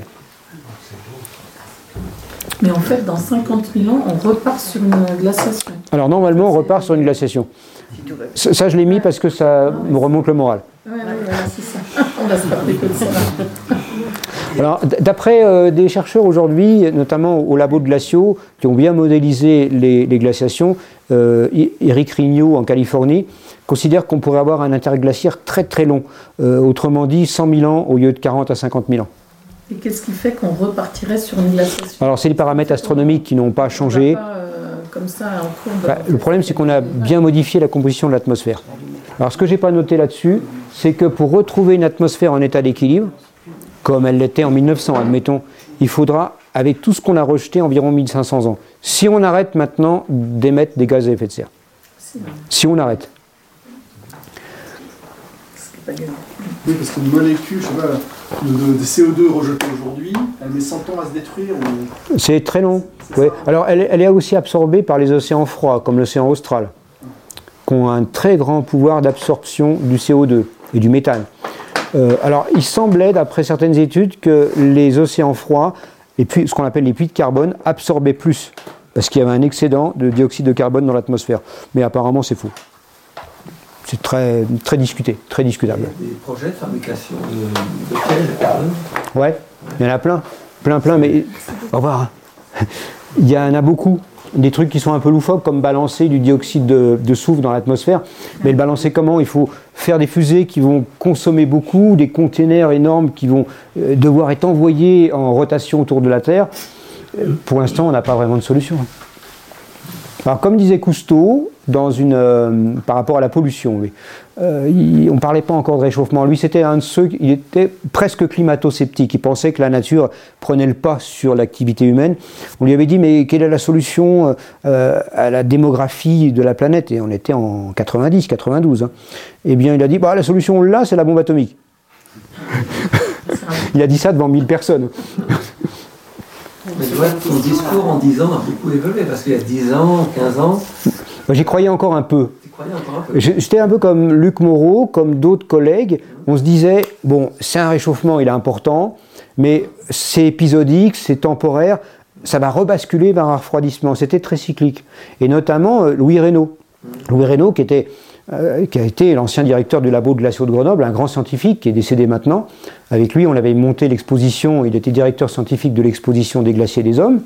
Eh bien, Louis Reynaud était persuadé que tout était cyclique, que l'homme n'avait absolument, pratiquement pas d'influence sur le climat. Et aujourd'hui, euh, moi, je pense que j'y ai cru jusque dans les années 88, je dirais 90. Après, j'ai commencé vraiment à penser euh, qu'il y avait autre chose qui n'était pas naturel. Mais j'y ai cru parce que je restais- comment dirais-je, j'ai resté accroché à l'ancien système, en- à me dire que euh, on, va bien revoir des glaciers réavancés. Et, et tous les glaciologues étaient dans, dans ce cas. Luc Moreau se disait, mais bon, euh, on va peut-être revoir les glaciers des Alpes revenir euh, re- dans les vallées. Dans les années 80, Ouais. ils avançaient. hein. Ouais, alors jusqu'en 4, ça dépend lesquels, jusqu'en 84 pour les bossons et Ouais. 90, 92 pour la mer de glace. Donc du coup, effectivement, ça. Et cette avancée euh, relative dans les années 80, là, oui, c'était dû à Il y avait des tas de paramètres que des, climatologues ont envisagés. C'est-à-dire qu'on avait une concentration en dioxyde de carbone qui n'avait pas été complètement libérée dans l'atmosphère. Donc on était dans une phase de refroidissement relativement naturel, mais que une fois libéré, ce dioxyde de carbone allait commencer à modifier le climat. Et ça, Lorius l'avait vu dans les carottages dans les années 80, début des années 80, il avait dit il y a quelque chose qui n'est pas normal, qui n'est pas totalement naturel, qu'il n'avait jamais observé dans les carottes de, carottes de, de 500 mètres à l'époque ou de 1000 mètres de, de profondeur. Techniquement, comment on fait pour attraper une bulle d'air et l'analyser? Ben, il faut bien l'attraper avec un tac. non, en fait, euh, ils, font fond- ils font fondre la glace, ils mettent dans un écrin l'air contenu dans la glace, ils évaporent la glace et ils analysent la composition de, de la, de la mini-atmosphère qu'on a dans cette, euh, cette capsule. Il y a un monsieur qui, a- qui- lève la main un Oui, pardon, excusez-moi. Le, le principal paramètre que vous avez évoqué et, et qui est prévisible, c'est l'évolution économique de la population mondiale. Alors, vous avez parlé de l'Inde. En gros, on doit être 8 milliards sur cette planète. Depuis peu, hein, je crois. Ouais. 2 milliards qui, qui cons- consomment énormément. Donc, il en reste 6 qui n'ont qu'une aspiration, c'est de consommer autant que nous. Autant que nous, oui, je sais. euh, si on prend l'exemple de la Chine, ils sont à 1,4 milliard et je crois qu'il y en a 300 millions qui ont à peu près le, le niveau de vie occidental. Et ils ont dû passer de 50 millions à 300 millions en, en 30 ans. Donc, le, et, et ils s'inquiètent d'ailleurs de la dénatalité en Chine actuellement. Alors évidemment, même dans nos pays euh, dits euh, développés, euh, industrialisés, on, on considère que c'est une richesse que la population soit très nombreuse. Oui. En fait, on, on- on recule toujours un peu pour mieux sauter. Alors, c'est un exemple tout récent que j'ai lu hier, qui, qui illustre bien euh, la- le poids de l'économie sur toutes ces évolutions. Mhm. Alors, il y a des, des marques françaises de- de- d'habits euh, qui renouvellent leur collection tous les six mois, Camailleux et tout, qui sont toutes en faillite là actuellement. Il paraît que tout ferme. Et celles qui prennent le dessus sont celles qui présentent quatre collections par an. Mhm. Zara, euh, je sais pas qui, euh, ainsi de suite. Ouais, mais Zara, ce sont des produits qui sont fabriqués en Asie. Oui, oui, bien, mais tous les, les Tous. Français également, tous de toute façon. Mais si vous voulez, ceux, ceux qui se maintiennent économiquement sont ceux qui ont quatre collections. Ouais. Et ceux qui en ont que deux sont en train de mourir. Donc, euh, je ne suis pas très optimiste, moi, sur, euh, euh, sur la capacité des, des humains actuels à réfréner leur... euh, Moi non plus, je suis pas très optimiste. Toutes les données économiques vont à l'encontre. hein. Ouais, totalement, totalement. Et malgré les grands discours, des bonnes volontés, il y a des bonnes volontés quelque part. Mais moi, la seule chose qui me donne de l'espoir, c'est qu'on a l'émergence parmi beaucoup de jeunes, de jeunes activistes, de jeunes qui, qui se sont vraiment rendus compte, mais euh, ce ne sont pas eux qui détiennent les rênes de l'économie, ni de la politique. Mais un jour, ils vont y arriver. Ils Oui, mais il sera, venir. il sera trop tard. L'avion. Enfin, même- mais Ils veulent plus faire d'enfants aussi. Hum oh, c'est marrant ça, ouais. Hmm. Mais de toute façon, il va y avoir une stabilité de la population mondiale. C'est ce que. Ouais, C'est tous les projets, c'est les- pas un truc euh, exponentiel. Mais même du point de vue démographique, euh, il y a beaucoup d'études qui montrent que même si on ne fait rien, il y aura une stabilisation de la Oui, oui, population. On va juste arriver à un Mais à combien on va se stabiliser si on, se- si on se stabilise à 15 milliards avec la moitié des habitants qui crèvent de faim, c'est pas une solution. Mais tout à l'heure, vous avez dit simplement qu'on n'était pas. euh, là, on était à. On allait vers 600 euh, euh, pp euh, de carbone, là, je sais On pas. On est à 450. On est à 400. Voilà. Dis- dis- Et en fait, ça ne correspond. Le climat actuel, hein, c'est ça, en degrés, ne correspond pas du tout à ces Ah, il n'est pas en phase, il n'est pas en équilibre pas avec phase, la quantité, oui. Donc, Inévitablement, les températures ne peuvent que 1,2 monter. C'est juste la résultante de la de, de 1900, euh, début de l'industrialisation. Euh, oui, c'est à peu près ça. Des, des- des- 50 ans, ou 60. en- Jusqu'en 1980, je dirais, 90. Tout ce qui est- Actuellement, c'est-à-dire que là, on va se prendre de toute façon ce qu'on a fait en 30 ans. Exactement. Ouais, tout à fait. De toute Ouais. façon, inévitablement. Donc on va monter à 4 degrés de toute façon. Mais ce qui est inquiétant, c'est dans les Alpes quand même, parce qu'on va, avoir un problème- on va avoir un problème d'eau. Là, on est à 2,5 ou je sais pas. De, de, on est à 2, 2, 2 je crois. Oui, 2, 2 à Chamonix. ouais. Donc on va se prendre de toute façon encore euh, 3 degrés de plus là, sans avoir rien fait. Ceux, qui- ceux qui veulent spéculer peuvent acheter des terrains et mettre des palmiers déjà petits et dans, dans Parce qu'en fait, c'est quoi la stabilisation C'est-à-dire qu'il y, a- y y suffisamment de, de, de forêts, donc la forêt reprend euh, l'eau, enfin... il, y a beaucoup, il y a beaucoup de forêts effectivement en La Europe. forêt reprend et du coup ça bouffe le carbone et du coup ça va stabiliser la température. Qu'est-ce que C'est pas gagné, quoi, ça. la Le problème, c'est que la stabilité, euh, elle vient non seulement des océans qui absorbent les gaz à effet de serre, mais elle vient aussi des grands poumons de la Terre. La forêt amazonienne est en train de mourir. Ça, c'est lié à la politique du Brésil. Si pas- l'atmosphère se réchauffe, elle, mourra Non, c'est pas ça, Non, il y a d'autres forêts qui absorbent aussi, c'est la forêt du Gabon. Le Gabon, ils ont un métro d'avance, hein, on n'en entend pas beaucoup parler, mais les forestiers sont bien bien conditionnés pour préserver leur forêt et faire le maximum. Et effectivement, elle est en très très bonne santé celle-ci. C'est le poumon de l'Afrique. Alors que l'Amazonie, il y a des zones en Amazonie qui sont en train de se transformer en steppe. Parce que plus d'océans en surface, c'est plus de carbone absorbé, on est d'accord. Oui, mais il n'y aura pas plus plus de forêt en surface, c'est plus de carbone Oui, mais ce sont les océans froids qui absorbent. Ah, froid. Donc si on, si on augmente la- le niveau des océans et si on les allergie, Alors ça, ça va mettre beaucoup de temps. hein. Ah oui. Euh, euh, une dynamique de décrue de l'Antarctique, c'est sur euh, un siècle. 5000, 6000 ans. Ouais. Ah oui, de décrue, Oui. d'accord. Et dans, dans nos vallées, les espèces comme les, les épicéas vont quasiment tous claquer. Ah oui, On aura beaucoup Oui, oui, On aura beaucoup d'arroles, on aura des pins sylve- sylvestres, on aura des arbres comme ça. Mais il y a Les beaucoup de c'est. Mais en fait, juste sur le pays de la France, c'est pas uniforme. Je veux dire, le dé- parce que là, on dit sur Chamonix, ça va passer de 2 à 4, mais ça dépend de, de la végétation. euh, Ça dépend. Sur un pays, bon, c'est tout petit la France hein, par rapport au monde, mais je Non. L'augmentation de température n'est pas uniforme. Ça dépend. Non, elle n'est pas uniforme, mais en montagne, ça dépend surtout le- du facteur d'albédo. Autrement dit, si vous avez un massif montagneux qui est enneigé très tardivement jusqu'au mois de mai-juin, comme c'était le cas dans les années 80, il y avait une réflexion des rayonnements solaires, c'est plus le cas aujourd'hui. Et ça, ça va s'accentuer en fait. C'est ce qu'on Ah, appelle le climat se réchauffe, il y a moins de neige et il y a beaucoup moins d'albédo. Et c'est ce qu'on appelle les effets de rétroaction, de rétroaction positive. Et est-ce qu'on a. Parce que là, on, avait, on a parlé que de la température qui fait disparaître les glaciers. Mais la précipitation, les quantités de précipitation, elles ont beaucoup diminué, non? Bah, la précipitation, nous avons tendance à, à les alimenter. Mais si on, il pleut, s'il pleut alors qu'il devrait neiger, ça ne va pas les alimenter.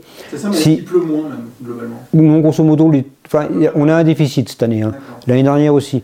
Mais en moyenne, sur les dix dernières années, le, volume des précipitations est quasiment le même. Il y avait un, rapport de, Météo France qui montrait qu'il n'y avait pas un gros déficit. Le problème, c'est qu'il faudrait qu'on ait des étés humides pour les glaciers, des étés froids, humides, et des hivers qui soient avec beaucoup de précipitations pour recharger les nappes phréatiques. Ce qui n'est pas le cas actuellement. Tu as beaucoup parlé du dioxyde de carbone, mais tu n'as pas parlé de méthane. Ben, le méthane, c'est 30 fois plus en termes de, de, puissants gaz à effet de serre. Euh, on l'a en toute petite quantité, seulement la quantité de méthane augmente aujourd'hui à cause de, la dégradation du permafrost de Sibérie et des, hautes latitudes en fait. Là, il y a énormément de poches de méthane qui se libèrent dans l'atmosphère, euh, des sols qui s'effondrent. Euh, ça, c'est aussi un problème récurrent qui est quand même et Quoi faire Quoi y faire C'est ça la difficulté. On peut que le constater actuellement. Vous avez encore une question? Euh, un, un des principaux éléments qu'on peut opposer au climato-sceptique, c'est la rapidité de, de ces évolutions à l'échelle euh, historique. Alors je reviens au petit âge glaciaire. Vous avez dit que c'était la première glaciation importante depuis 11 000 ans. Non, c'est pas, c'est, c'est la, c'est pas la, c'est pas la première. Il y, en a eu huit à peu près, huit petits âges glaciaires. Mais c'est le, la dernière. c'est la dernière qui a vu les glaciers descendre le plus bas. Oui. Alors, et- elle a démarré, euh, elle, elle a dû finir euh, en 1900, début 18, 1900. 1850-60. Et, et elle a démarré quand 1257, 12, 1200, 1300. 1257, Donc, c'est. elle, a mis euh, six siècles pour monter. Non, non, non, c'est beaucoup de fluctuations. Il y a eu des Ouais, ouais. Ouais, C'est pas uniforme. C'est un peu comme une glaciation, mais à une échelle réduite. Euh, sur sur l'espace-temps, euh, six siècles, c'est rien quand même. Non, c'est quand même. La durée des petites périodes froides qu'on appelle des petits âges glaciaires dure 5 à 6 siècles en général. 4, à 6 siècles, non pas plus. Avant le, petit âge glaciaire, on a eu l'optimum climatique euh, médiéval. Et auparavant, on a eu une période froide euh, qui a duré 400 ans, entre la fin de l'Empire romain et les années euh, l'an 800. Ça a duré 400 ans, ça à peu près. Entre la fin de l'Empire romain et Charlemagne, grosso modo, c'est une période froide. Donc l'accélération n'est pas contestable actuellement. Ah non, on peut pas, on peut pas le contester. Et il y, a- il y a plein, plein d'arguments pour tordre le cou aux climato-sceptiques.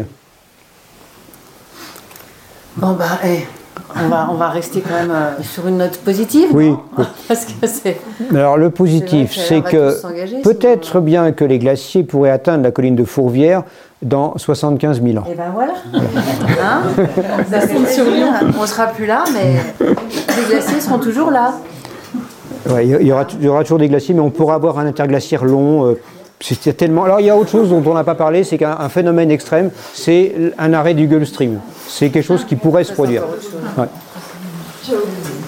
Mais on va, on va, on va arrêter là. Et si jamais Ouais, il y a des gens qui veulent faire dédicacer euh, le livre euh, L'Atlas des glaciers disparus parce que c'est un puits de science, n'hésitez pas.